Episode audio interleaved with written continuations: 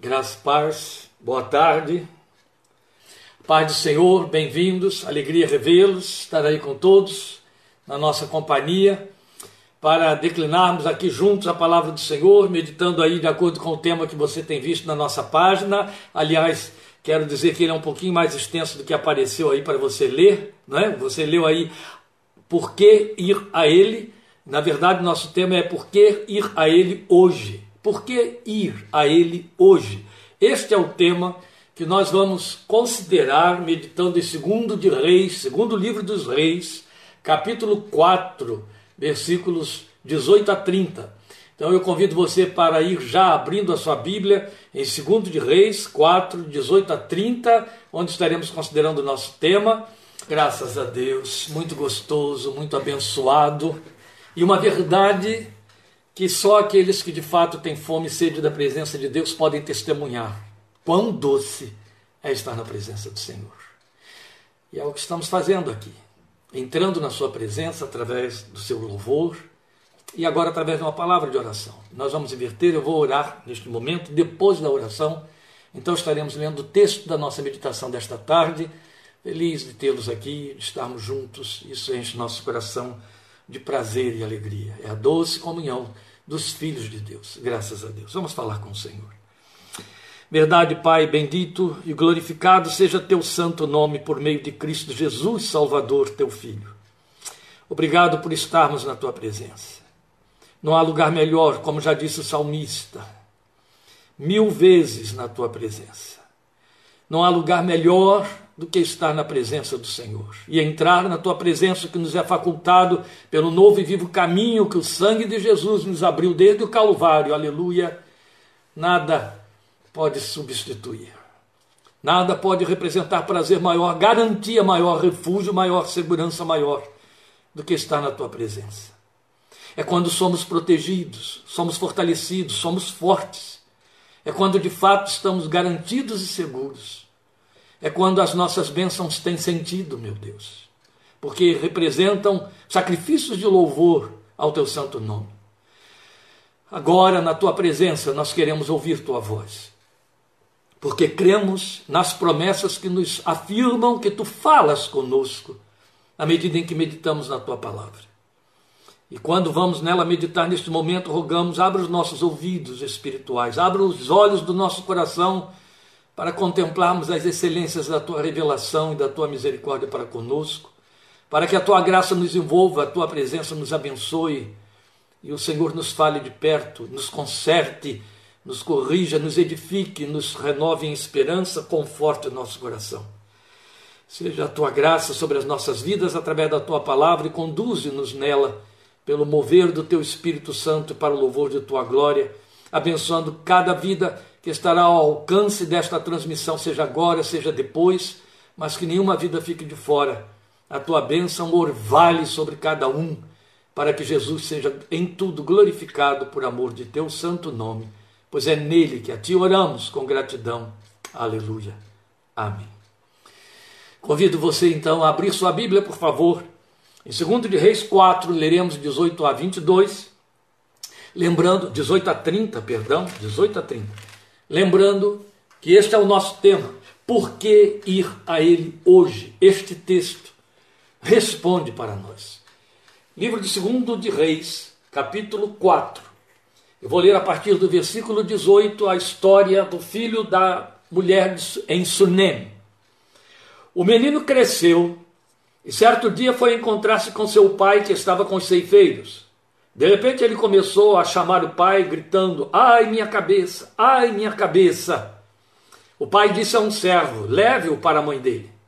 O servo pegou e o levou à mãe. O menino ficou no colo dela até o meio-dia e morreu. Ela subiu ao quarto do homem de Deus, deitou o menino na cama, saiu e fechou a porta.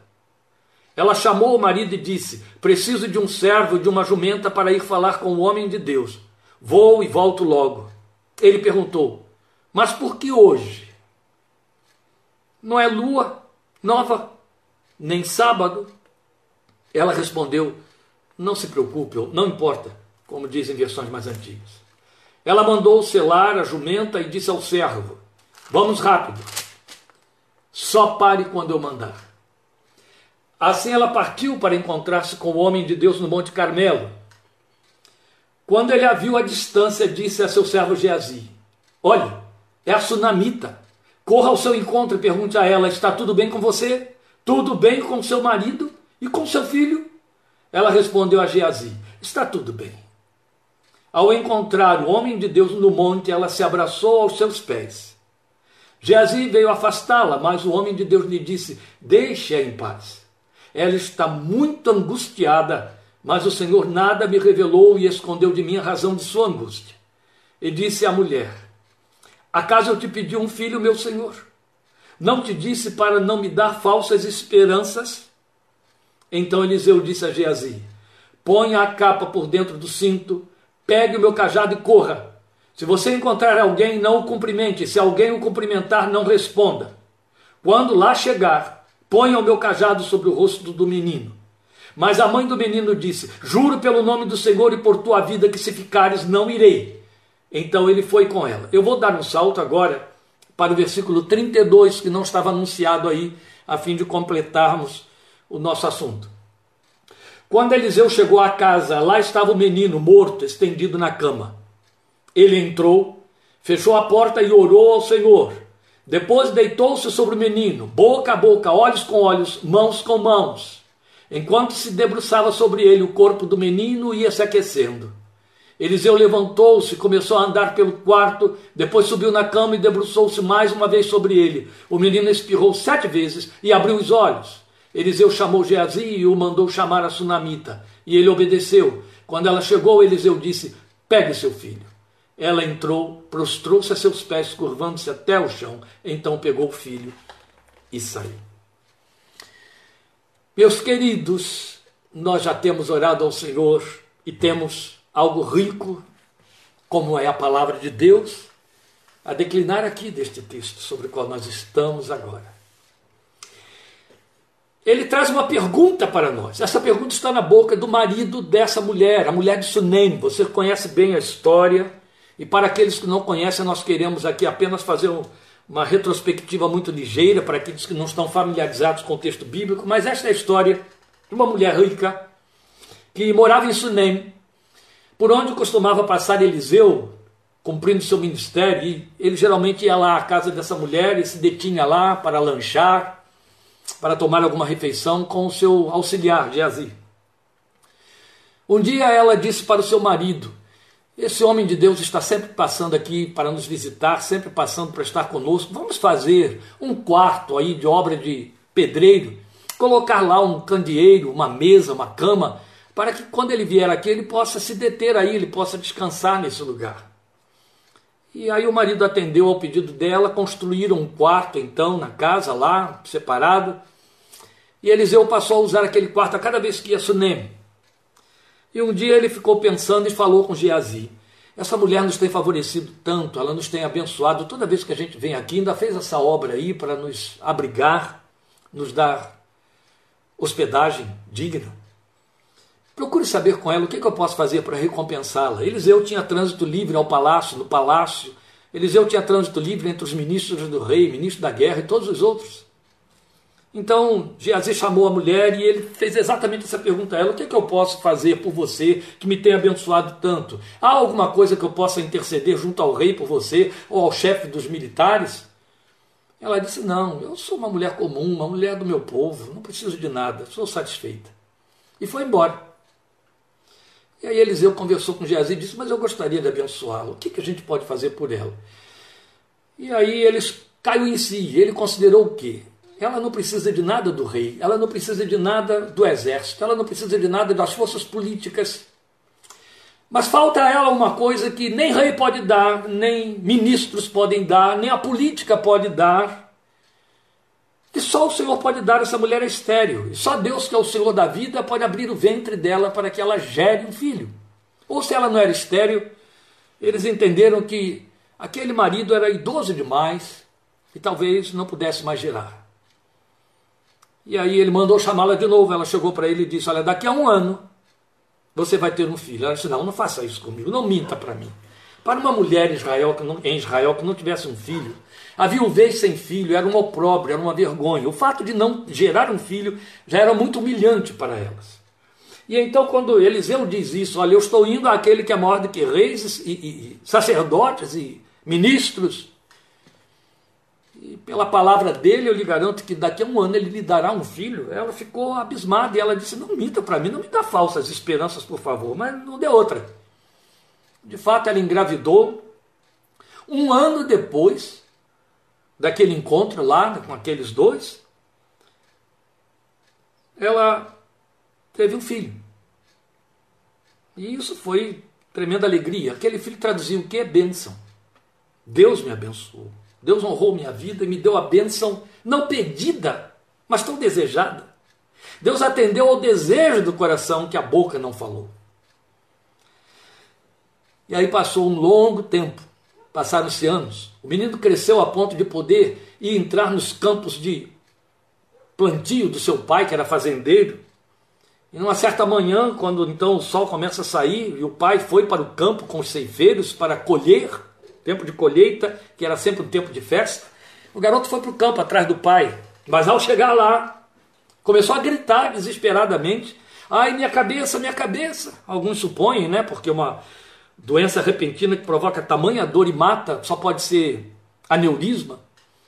E o menino então grita, grita, e o pai diz: levem ele para a mãe. Claro, né? O pai tinha que continuar ali na ceifa, ou achava que deveria, ou então de doença de criança, quem entende é a mãe. E aí levam o garoto para a mãe, ele fica no colo dela, certamente chorando, sofrendo, e quem sabe desmaia, perde os sentidos, não saber, mas morre. Por volta de meio-dia, o garoto morre no colo dela. A gente fica tentando imaginar durante as horas de sofrimento daquela criança agonizando no colo da mãe o tamanho da agonia desta alma. Quantas coisas passaram pela sua cabeça? Eu imagino que a primeira coisa que passou pela cabeça dela foi: Deus não me deu uma bênção para tirá-la deste jeito. Deus não me abençoou para amaldiçoar em seguida. Deus não me deu vida para trazer morte de imediato. Não, não, isso não vai ficar assim. Ele vai fazer alguma coisa. Esta é a razão que explica. Porque a mãe, com o filho morto, o põe no quarto do profeta, onde ela o levou para o quarto do profeta. O lugar onde o milagre foi prometido a ela. Deixou ele lá, fechou a porta, sem falar para o marido por que ia fazer isso, disse: Vou procurar o profeta, o homem de Deus. E ele disse: Mas por que você vai a ele hoje? Só se vai procurar o homem de Deus em dia apropriado para isso, dia de culto, lua nova, sábado. Não é hora, não é dia, não é nada. Vai lá por quê? Nem perguntou. E o garoto melhorou? Como é que está a situação? Vamos deixar a situação desse homem de lado, que não é muito boa, não.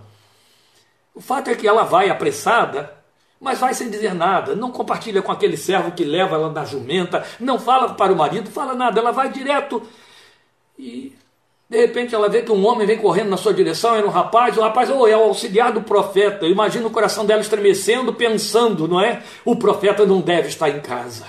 Toda a esperança dela deveria estar ali. E Geazi diz: Vai tudo bem com você, vai tudo bem com seu marido, vai tudo bem com seu filho. E ela diz: Vai tudo bem. Geazi volta,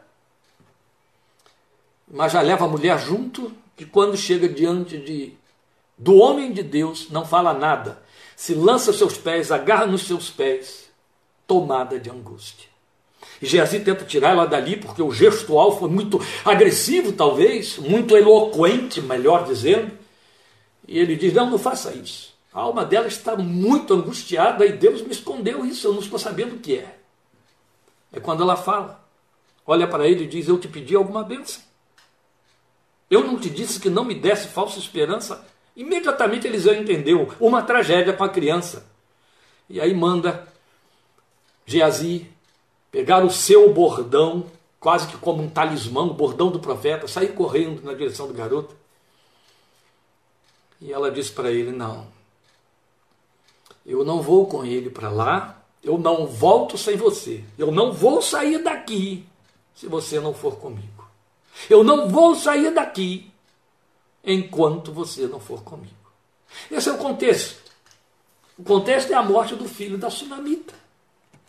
Mas a pergunta daquele marido, por que você vai a ele hoje? Que ficou sem resposta. Ela apenas disse: não importa, não se preocupe. Essa pergunta aqui apontada, feita por aquele homem, que estava fora de lugar, que denuncia a apatia, a ausência desse marido como marido e como pai, a indiferença também, a, a ignorância quanto às coisas espirituais e tanta coisa junta. Ou o reducionismo de entender os trâmites na dinâmica da fé.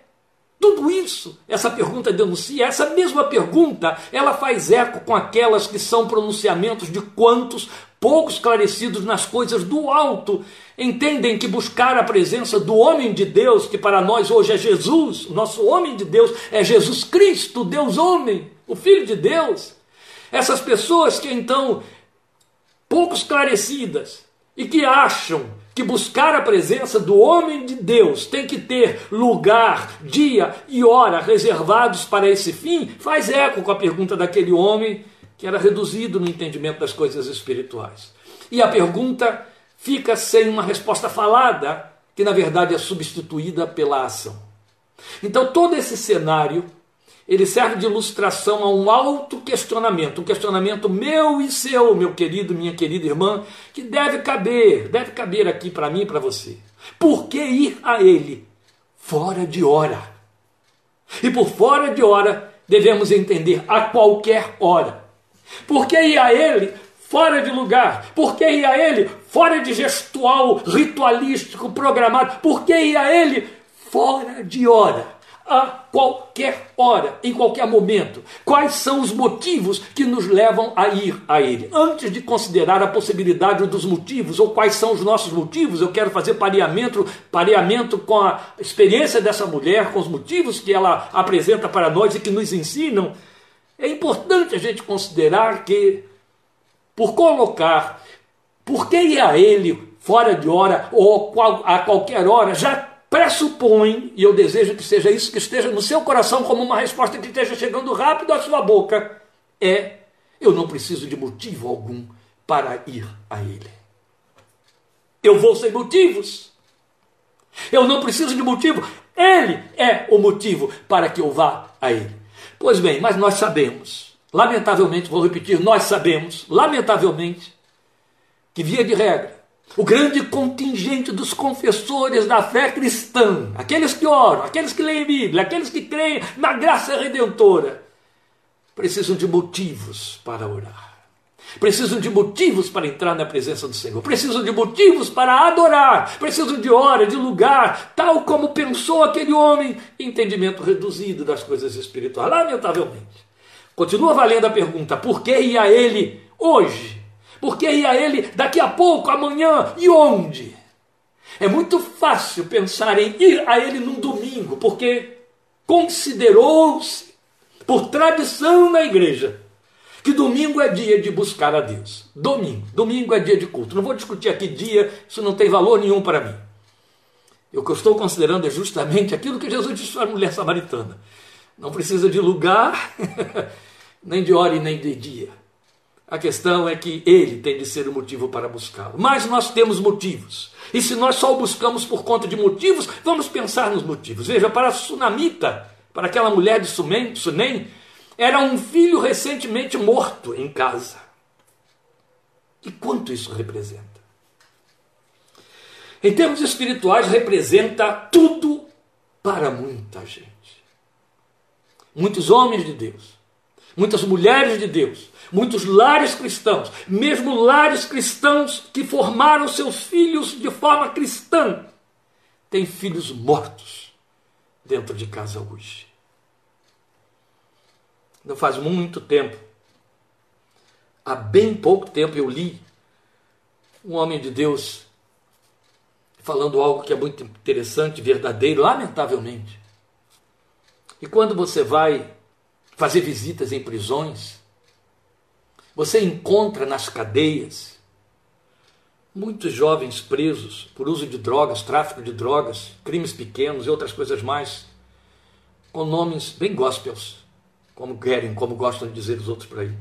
Se chamam Samuel, se chamam Elias, Eliseu, entende? Aqueles nomes que nós, cristãos evangélicos, costumamos dar a nossos filhos. Tem muitos Jeremias, tem muitos Isaías, tem muitos Ezequiéis. Isso aponta o fato de que Muitos deles são oriundos de lares evangélicos. Muitos deles. Isso fala de filhos mortos dentro de casa. Há poucos dias eu preguei algo que eu sei que causou um desconforto. Foi algo que eu citei na minha pregação e sei que causou um desconforto. E se causou desconforto naquele dia, vai causar mais hoje. Tem dois domingos isso. Quando você tem um filho morto dentro de casa, eu acho que teria que fazer como disse Isaías a respeito de Jerusalém: não darei descanso aos meus olhos até que o Senhor restaure a glória de Jerusalém. Entende? Ela foi buscar o homem de Deus porque tinha um filho morto em casa. E se não formos pensar tão literalmente como eu considerei aqui o filho morto em termos espirituais, o filho morto de lar cristão, vale ainda a pergunta quanto isso representa? Pode ser algo que pese tanto quanto um filho morto. A questão é: seria razão suficiente para irmos a Ele fora de hora, a toda hora, sem cessar, a qualquer hora? Exatamente na medida do sem cessar de Paulo em 1 Tessalonicenses 5,19, orai sem cessar. Para aquela mulher, o filho morto representava uma bênção que pareceu falhar, até prova em contrário, falhou. Deu certo durante um tempo e depois falhou. Entende? Algo sobre o que ela nutriu tanto da sua esperança, fez tanto investimento e agora falha, acaba. Isso tem algo a ver com você.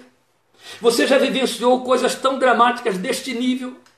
Aqueles momentos em que Satanás não perde tempo para dizer: está vendo o fracasso disso aí, está vendo? Sabe por que você perdeu essa bênção? Por causa do seu pecado, por causa disso, por causa daquilo. Satanás não perde tempo, mas de fato você se vê às voltas com uma bênção que cessou deixou de acontecer ou foi interrompida, pareceu falhar. Para aquela mulher, a bênção pareceu ter falhado, ter fracassado. Então era ir para lamentar, era ir para chorar, era ir para tentar uma resposta qualquer, ainda que inimaginável. Mas o importante era ir. Entende? O importante não era ficar ali com o corpo morto do filho, filho, gemendo e chorando e dizendo: Ai, que será de mim? Ai, meu Deus, não vai dizer a Deus: Ai de mim, Deus. Chore diante dele, era isso. Ela foi lá lamentar, ela foi à fonte, ela foi a homem de Deus, ela foi diante daquele a quem ela poderia dizer alguma coisa e de quem buscar alguma coisa. E ali gritava e gemia sem dizer palavras. Chorou, os pés do Senhor muitas vezes são o trono de nossos lamentos.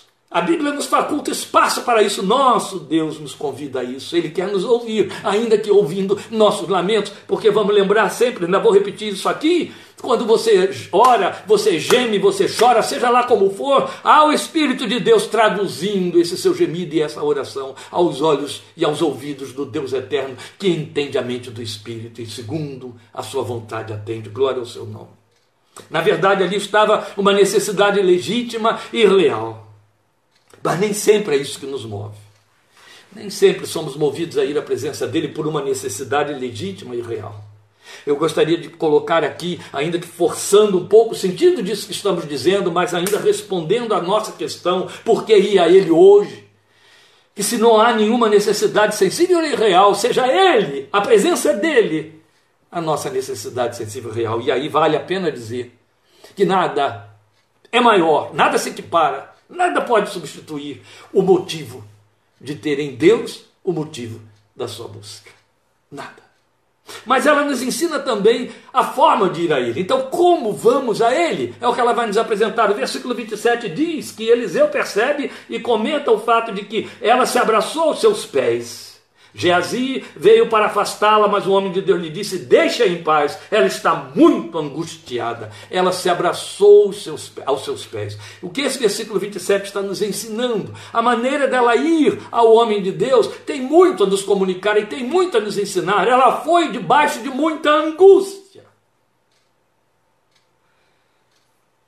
Uma vez eu ouvi um jovem, no tempo em que eu também era jovem, na igreja, dizer para mim: ah, eu não posso adoecer. Porque quando eu adoeço, eu deixo de buscar a Deus que eu perco ânimo. perco a alma, isso que ele quer, dizer. Perder o ânimo é perder a alma. E eu fiquei pensando, mas não seria motivo para buscar mais? Mas tudo bem, eu respeitei a, a limitação que ele apresentou para mim, que ele estava vivenciando. E o fato é que, de fato, algumas pessoas debaixo de muita angústia tendem a procurar ajuda e recurso em outros, que não na presença daquele que é o único que tem resposta para o choro da angústia. Essa mulher com sabedoria sem igual, movida por angústia, foi aos pés daquele que podia entender da angústia. Em toda a angústia deles está prometido, foi ele angustiado. Aleluia, glória ao seu nome. Ele é o Deus que entende da angústia. Ele é o Deus que entende da nossa angústia. Porque na nossa angústia ele se angustia para poder resolvê-la. Ele entra nela. Seria razão suficiente para a nossa busca. Muita angústia. E ela foi sem palavras. Ela desabou os seus pés. E aí o que vale considerar, e inevitavelmente temos de considerar, é que nesta hora, posturas gestuais abandonam protocolos criados pelo imaginário religioso. Eu me lembro, meus irmãos, e eu já disse isso em alguns lugares por aí, as pessoas riram, mas é fato. Mas eu me lembro que no Betel brasileiro, isso foi em 1981, num sábado pela manhã, a direção do Betel levou para palestrar para nós nada menos do que o presidente da, da Sociedade Bíblica do Brasil na época, Paulo Blanco o presidente da Sociedade Bíblica do Brasil. Ele foi lá para dar uma palestra para nós, seminaristas. E aquele, aquela manhã ele resolveu falar para nós sobre a oração. Então, os vários tipos de oração. Ele era um homem muito lúdico e ele era brincalhão e deu uma palestra bem descontraída. E aí eu lembro dele dizer, e todo mundo riu, mas é um fato que infelizmente denuncia essas formalidades que alguns crentes se escondem atrás delas, se investem delas para falar com Deus. Ele disse: tem tantos de nós que criam tantos floreios para falar com Deus, ficam tantos, estão cheios de, de, de coisinhas e de questiúnculas, escolhendo palavras e dando entonação na voz. E eu fico com pena dos ouvidos de Deus. Aí ele fez umas imitações, ele pegou e disse: Vocês imaginem se quando um filho se, se, dirigisse a nós para falar conosco, falasse no tom em que alguns crentes andam orando a Deus em lugares públicos entre nós aos nossos ouvidos. Pense num filho que quer pedir ao pai a chave do carro emprestado. E aí ele chega e diz: Ó oh, meu pai, eu gostaria de pedir permissão para chegar à tua presença santa e majestosa e lhe pedir, ó oh, meu pai que você conceda por misericórdia me emprestar a chave do seu carro. Ele disse: esse pai ou ia vomitar, desculpe a grosseria da palavra, ou ia internar o filho num hospital psiquiátrico. Mas a gente faz isso com Deus. A gente bota Deus dentro de uma caverna, faz uma voz cavernosa, e ou então berra aos ouvidos de Deus estrondosamente, na pretensão de que algo daquele som gritado chegue aos ouvidos dele, porque ele deve estar muito longe. Então ele fez esses alardes irônicos para nos mostrar como nós nos enchemos de protocolos, de gestuais, de rituais para falar com Deus. Quando se a alma está sob angústia, se a alma tem liberdade de entrar na presença dele, se a alma atende ao que Hebreus 4:12 postula para nós, chegar confiadamente diante do trono da graça, confiadamente não quer dizer abusadamente, abusivamente, mas com liberdade. E essa mulher nos ensina isso, ela vai sem palavras, ela desaba aos pés do homem de Deus. E eu e você temos um homem de Deus excelentemente maior do que Eliseu, o filho de Deus. E temos de chegar e aprender a chegar a ele e nos desabar a seus pés, às vezes sem palavras, meus queridos. Porque veja, tal como Eliseu, ele, o nosso homem de Deus, se deixa tocar quando nós o buscamos mudos em nossa perplexidade. Nunca impediu que alguém o tocasse. Nunca, nunca. Essa mulher, a mulher de Sunem, ela nos lembra outra mulher, sete séculos depois, também quebrando protocolos para tocar nele, no homem de Deus, o Senhor Jesus, movida por uma aflição sem tamanho. E ele se deixou tocar. Eu estou falando daquela mulher com fluxo de sangue, que se abaixa, que se arrasta junto aos pés de vários homens que estavam ali formando um corpo impeditivo e toca na orla da sua veste destemidamente. E Jesus diz: Alguém me tocou. E ela se revelou porque ele se deixou tocar. Eu senti que de mim saiu poder, glória a Deus. Mas temos outros episódios de busca em comum. Quero lembrar a você aquela mulher, essa aqui lembrada do fluxo de sangue, mas paralela a ela, a mulher que derramou o nardo puro de um vaso de alabastro que ela quebrou e despejou o nardo sobre a cabeça do Senhor Jesus.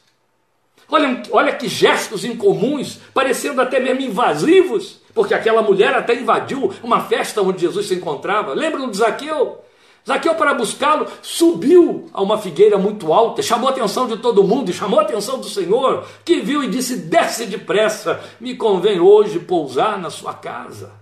Esses gestuais de liberdade, esses gestuais motivados por paixão, por desejo intenso, eles nos faltam, entende? Porque eles falam de motivação mais intensa do que protocolos exigem, do que muito mais.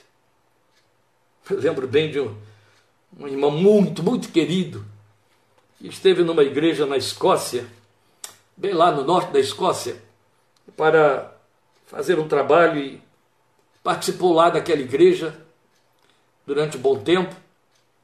E depois saiu de lá espantado quando tomou conhecimento de que uma mulher que no, naquele culto disse amém ao término de uma oração estava sendo chamada numa reunião dos líderes da igreja porque disse amém quebrando o protocolo e o silêncio do culto, mais ou menos isso, ao término do culto, e ele, bem brasileiro, acostumado com essa liberdade de adoração que nós temos para entrar na presença de Deus, ficou chocado com aquilo que ele viu.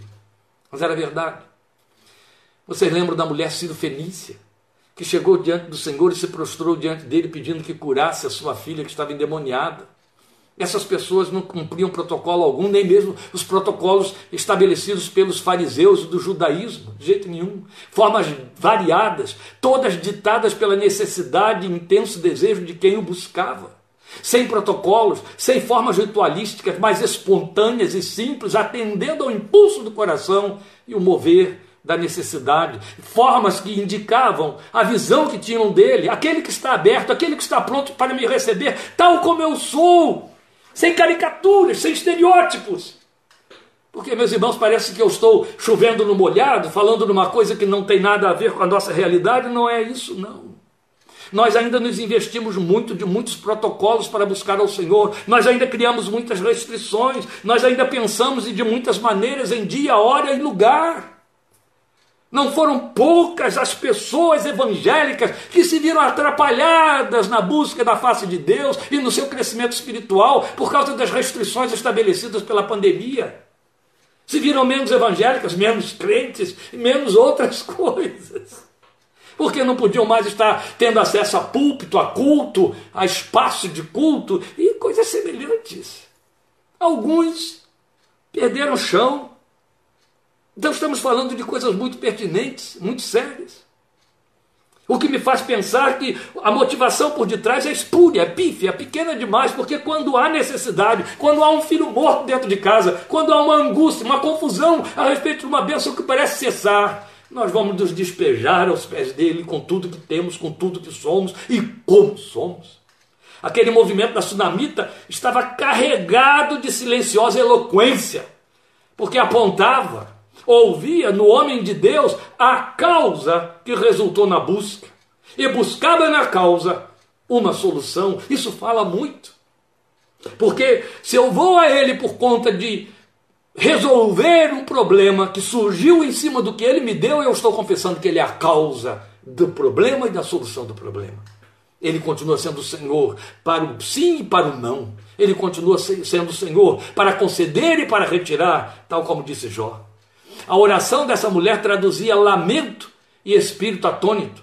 E quantas vezes nós estamos assim? E nunca é demais para esses movimentos lembrar a gloriosa promessa de Romanos 8, 26, que eu já elenquei aqui. Que o Espírito de Deus, porque não sabemos orar como convém, intercede por nós até com gemidos inexprimíveis.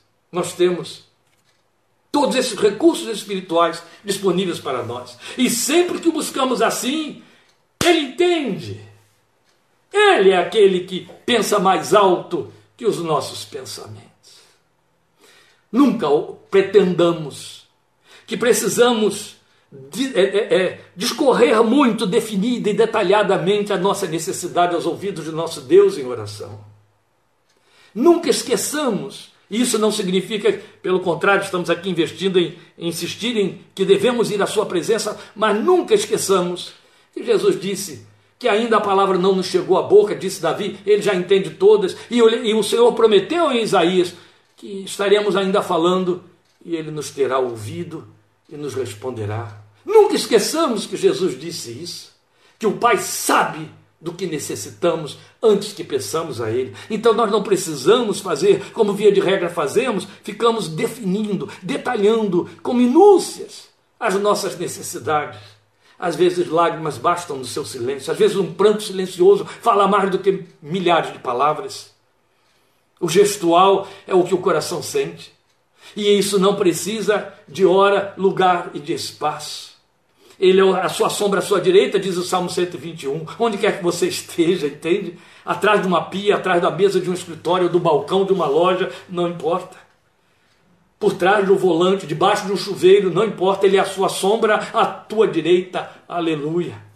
Lance-se a seus pés se a angústia está lá dentro. Lance-se a seus pés se há um filho morto dentro de casa. Lance-se a seus pés se a bênção parece que falhou. Se você não a está entendendo, mas vá a Ele qualquer que seja o dia e a hora. E se alguém ousar lhe perguntar, mas por que você está fazendo isso agora? É só dizer, por causa dele. Lembram de Ana, mãe de Samuel? que aconteceu com aquela mulher, e olha que ela foi no lugar onde as pessoas iam para orar, ela estava no tabernáculo, balbuciando, mas a hora e o dia não eram apropriados, e quando Eli viu aquilo, achou que ela estava bêbada, e foi lá dizer para ela: Afasta o vinho da tua boca, mulher, a esta hora do dia. Ela disse: Não, não me tome como serva de Belial, meu senhor. Eu não estou bêbada. Eu estou falando com Deus da angústia do meu coração. E Eli, tomado por aquela resposta, ele diz: O Senhor te conceda o que o teu coração está pedindo. E Deus concedeu, e não é coisa pequena. Glória a Deus. E dessa oração surgiu o maior de todos os profetas da época, Samuel, primeiro juiz de Israel. Glória a Deus! É a tempo, fora de tempo, é lançando-se a seus pés, é indo a Ele, é indo a Ele, importa que vamos a Ele. Buscar-me-eis e me achareis quando me buscardes de todo o vosso coração. Deus não disse quando me buscardes no templo no domingo em tal hora. Quando você determinar o momento e a forma como vai me buscar, você vai me achar. Não, ele disse: é de todo o coração. Não importa onde, nem como, é de todo o coração. Eu gosto muito de ler no texto de Neemias, que Neemias está ali entregando uma taça ao rei, mas o seu rosto está angustiado, porque ele estava falando com Deus da sua angústia. E quando o rei lhe pergunta, Neemias, por que o seu rosto está abatido assim? Qual é a razão da angústia do seu coração? O texto diz que Neemias, na mesma hora, orou ao Senhor. Enquanto tinha de responder ao rei, ele já estava falando com o rei dos reis. Para que Deus abrisse as portas para ele ter a resposta ao que ele necessitava, que o rei lhe fizesse concessões para restaurar Jerusalém. E Deus ouviu, mais depressa do que o rei que estava ali diante dele, visível, tangível, no trono. É isso que essa mulher está ensinando para nós. Não importa o tamanho da tragédia, importa o tamanho daquele que tem resposta para a tragédia. É diante dele que eu vou, é diante dele que você vai, a tempo e fora de tempo. Não é só. Essa mulher foi para fazer uma luta. Talvez você não tenha percebido nem na leitura que nós fizemos, eu vou ajudar você a ler um pouquinho nas entrelinhas, que essa busca que essa mulher faz, lançando-se aos pés do homem de Deus, representou uma luta equiparada às grandes lutas espirituais que a Bíblia registra. Então ela foi, ela fez uma ida que era em direção a uma luta, era uma ida para a luta. Aqui ela cresce na fé, a semelhança de Jacó no val de Jaboque. Aqui ela cresce na fé, a semelhança de Moisés no deserto, pleiteando a presença divina, em Êxodo capítulo 33. Entende? Lembram de Jacó no Val de Jaboque? Ele entra na presença de Deus numa luta que vara à noite. E ali ele encontra o Senhor e se agarra a ele, como essa mulher se agarrou à representação do seu Deus na pessoa do homem de Deus, Eliseu, o profeta. Jacó se agarra ao anjo de Deus, se agarra àquele que aparece diante dele como um homem.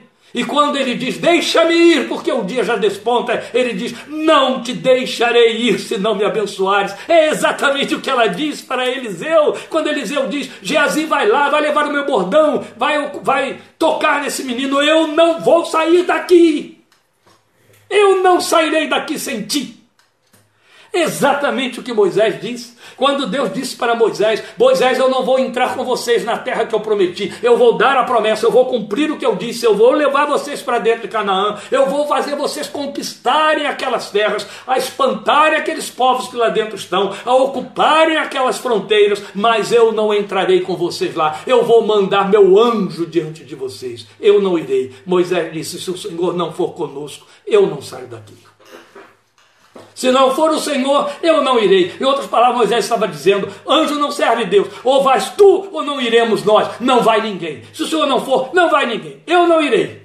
E foi isso que essa mulher disse ali para para Eliseu: se o Senhor não for, eu não irei. Geazi não serve. Moisés disse: anjo não serve. Se o Senhor não for, eu não irei. Jacó disse: se o Senhor não me abençoar, o Senhor também não sai daqui. Deus precisa desses homens e mulheres nestes dias de hoje. Deus precisa dessas motivações, desses ímpetos que não são abusivos, são arroubos de fé, de corações angustiados, mas de corações que sabem que estarão em batalha, em luta na presença daquele que tem a resposta para dar que tem a última palavra, aquele que se deixa tocar, que se deixa dobrar ao clamor sincero de um coração que nele crê, que não duvida dele. Então, não qualquer substituto, não anjos, não obreiros, não mensageiros, só tu, Senhor. Só tu. Foi isso que essa mulher fez. Ainda que seja para encarar a face da morte, da perda, da dor, porque voltar representava isso. Entende? Voltar a casa, voltar ao quarto significava deparar-se com o corpo morto do filho, ter que vê-lo outra vez, ter que encarar ali, quem sabe, na possibilidade de sepultar a criança. Mas o que ela estava dizendo é: se eu tenho de encarar a dor, se eu tenho de encarar a morte, vai comigo encará-la, vai me ajudar a encará-la, fica comigo, entra comigo lá, Senhor, não me deixes ir sozinha. Eu volto para encarar a face da morte, eu volto para encarar a face da perda, eu volto para encarar a face da dor, desde que tu sejas a minha companhia. Não passo por isso sem a tua companhia. Em outras palavras, vem comigo. E ele foi. e ele, o nosso homem de Deus, Cristo Jesus, o Senhor, vai. Ele sempre quer ir. Não te deixarei não te desampararei. Ele disse em Isaías 43: Não importa onde esteja a sua dor, a causa da dor, o tamanho da dor, se você diz, vem comigo, ele não deixa você passar por ela sozinho, ele vai. Ele está sempre junto. Entende? É isso. Por que você vai a Ele? Qualquer que seja a sua razão, importa que ela leve você a alcançar uma bênção que encerra toda e qualquer outra em si mesma, a sua presença de volta ao lugar ou razão de sua busca. Entende? Se o motivo da dor te leva à presença dele e o traz para junto de você, glória a Deus pela dor porque ela te junta ao Senhor. E junta o Senhor a você, entende? Aí vale a pena passar por ela. Aí vale a pena sofrer angústia, porque não é sozinho, é na companhia daquele que tem resposta para dar, e se não trouxer resposta, se oferece como a resposta. Ele é a solução. Ele é o alívio, ele é o refrigério. Por fim, fica uma magna lição que essa mulher nos passa toda a bênção que estamos seguros ter vinda dele para nós, não nos pertence para ser vivida ou mantida sem ele. Meu querido, minha querida irmã, preste atenção nesta magna lição que esta mulher deixa para nós e que eu quero pontuar aqui para você no encerramento dessa nossa meditação toda a bênção, qualquer que seja a bênção, que nós estamos seguros que veio da presença dele para nós, ela não nos pertence para ser vivida ou mantida sem ele. Mas, pastor, quem é que recebe uma bênção de Deus e a vive sem Deus? Aqueles que transformam a bênção em maldição. Falo como pastor. Falo como conselheiro, falo como homem de Deus, como observador da fé, como aquele que tem ouvido centenas e centenas de homens e mulheres ao longo de quase 40 anos, meus amados. Falo como um membro do corpo de Cristo. Tenho visto um número nada pequeno de homens e mulheres tropeçarem na bênção de Deus, passarem a vida correndo atrás dela, e quando ela vem, não só relaxam, quanto a transformam em maldição. Em que sentido? Vivem a bênção para si. Especialmente aqueles que correm atrás de posição, de títulos, de ganhos, e as recebem de Deus, porque Deus dá sim. E quando recebem, elas são motivo de se afastarem dele, de lhe virar as costas, de usarem para seu deleite, para sua mundaneidade, para procrastinarem, para se esvaziarem espiritualmente. Estou cansado de ver isso acontecer, especialmente na área financeira. Aqueles que buscam de Deus uma, uma exaltação, uma ruptura, uma quebra de laços de angústia, de pobreza, de, e quando a recebem, transformam tudo isso em laços de mundanidade e mergulham no mundo com tudo que têm e se tornam literalmente impiedosos no comportamento, na forma de viver, de usar o dinheiro, transformam a bênção em maldição. Mas eu volto a dizer: toda a bênção que estamos seguros que veio dele para nós, seja na forma de prosperidade, seja na forma de alguma conquista, ela não nos pertence para ser vivida ou mantida sem ele. Ela tem de voltar para ele, continuar sendo motivo da glória dele, tem de testificar da fonte sem cessar. Foi isso que essa mulher fez. Ela entendeu a bênção veio dele e agora a bênção cessou, eu vou levá-la de volta para ele. Podemos renová-la sempre, deixando que ela seja motivo para nós estarmos em Sua presença. Este é o segredo, meus amados. Este é o segredo. Às vezes nós temos de devolvê-la a Ele, para que se torne dele, tal como ele veio. Dele veio, de maneira que a boca da bênção seja dele e assim os olhos da bênção e a mão, as mãos da bênção. Foi isso que essa mulher fez, entende?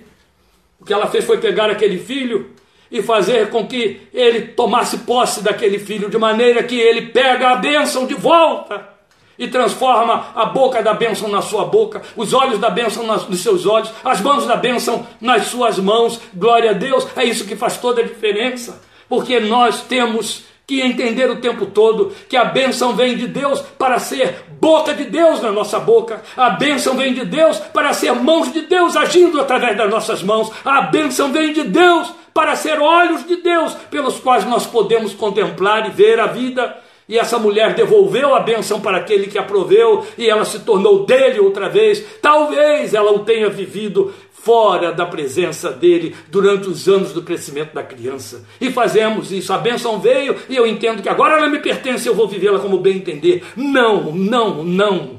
Tem de continuar passando pela sua boca, pelos seus olhos, por suas mãos. Ele é a fonte. A parábola do filho pródigo está aí como um grande exemplo disso para mim e para você. Aquele filho que quis sair da casa, ele disse: Dá-me a parte da herança que me cabe. Sai da casa, e aí vai descobrir tardia e dramaticamente que cortou a fonte, e porque cortou a fonte, a, a bênção foi minguando, minguando, e se transformou em perda, em laço e tragédia. Se somos abençoados, temos de manter a bênção sobre o agasalho do abençoador, na fonte e na sua presença. Levá-la a Ele renovada e continuamente. Ele é a fonte de sustentação e de alimentação da bênção. Não use a bênção de Deus em sua vida para afastar você dele. Faça-a levar você a ele sempre, sempre, cada vez mais. Eu tenho apenas cinco minutos para ocupar ainda a sua atenção, fechando esse último argumento com esta ilustração muito solene. Ela parte da pena do mais célebre sermão que foi pregado desde o ano 1940. Esse mais célebre sermão ficou registrado num livro que hoje não circula mais por lugar nenhum. São muito poucos os privilegiados que têm exemplares caindo aos pedaços dele, escrito por Catarina Marshall. Esse livro, para todo sempre, foi a história da vida do marido dela, capelão do Senado americano da década de 40. Peter Marshall, escocês que se naturalizou dos Estados Unidos, pastor presbiteriano, que se tornou pastor da mais significativa igreja protestante de Washington, na qual comungavam os presidentes dos Estados Unidos. Ele virou pastor daquela gente. Mas antes de morrer, porque ele morreu muito jovem, muito cedo, de um infarto fulminante, ele pregou o mais solene sermão que até hoje é considerado a obra-prima dos sermonários brasileiros, o guarda das fontes. Ele pregou esse sermão numa manhã do Dia das Mães, em alusão ao papel das mães no lar. Eu quero só lembrar a você a ilustração que ele usou do sermão para dizer a você que aquilo que ele colocou como sendo o papel das mães, eu quero mostrar a você como reforço disso que estamos dizendo. Mantém Deus no centro da bênção que ele te deu. Porque ele é a fonte. A história que ele conta para ilustrar o mal que acontece quando você tira o guarda da fonte dela, em que, que ela se transforma, serve para nós ilustrarmos aqui o que acontece se tirarmos o Senhor do centro da bênção da nossa vida, a razão da bênção ser mantida e vivenciada por nós. Peter Marshall criou a história de uma cidadela que tinha um belíssimo lago que era alimentado por um fio d'água que corria de muito distante do alto da serra de uma pequena fonte. Parabéns, Lijane, por ter o livro. E aí, aquele lago enfeitava a praça. Era o lugar que atraía turistas. Cisnes nadavam no lago. As famílias passeavam à volta do lago às tardes de domingo. Todos se deliciavam com a beleza daquele centro, daquela cidade. Os anos passaram.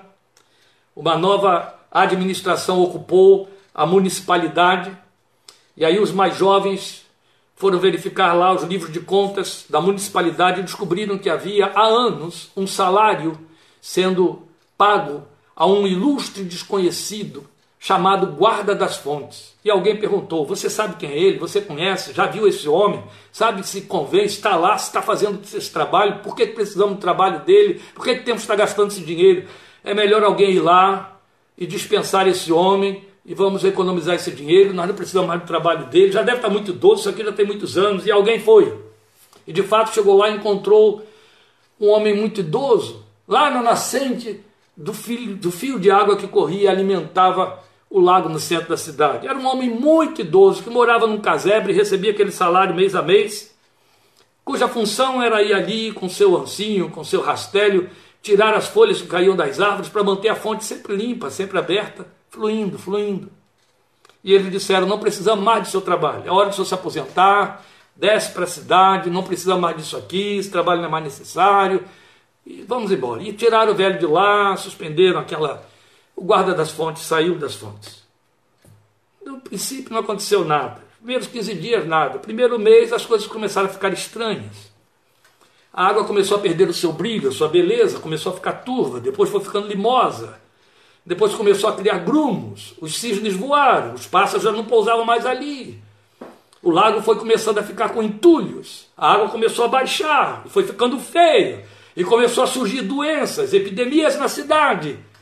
E quando eles viram o caos formado, eles disseram: o que, que nos aconteceu? O que foi isso aqui? Por que, que o, o lago morreu? Por que, que a cidade bela e turística virou esta coisa doentia e feia?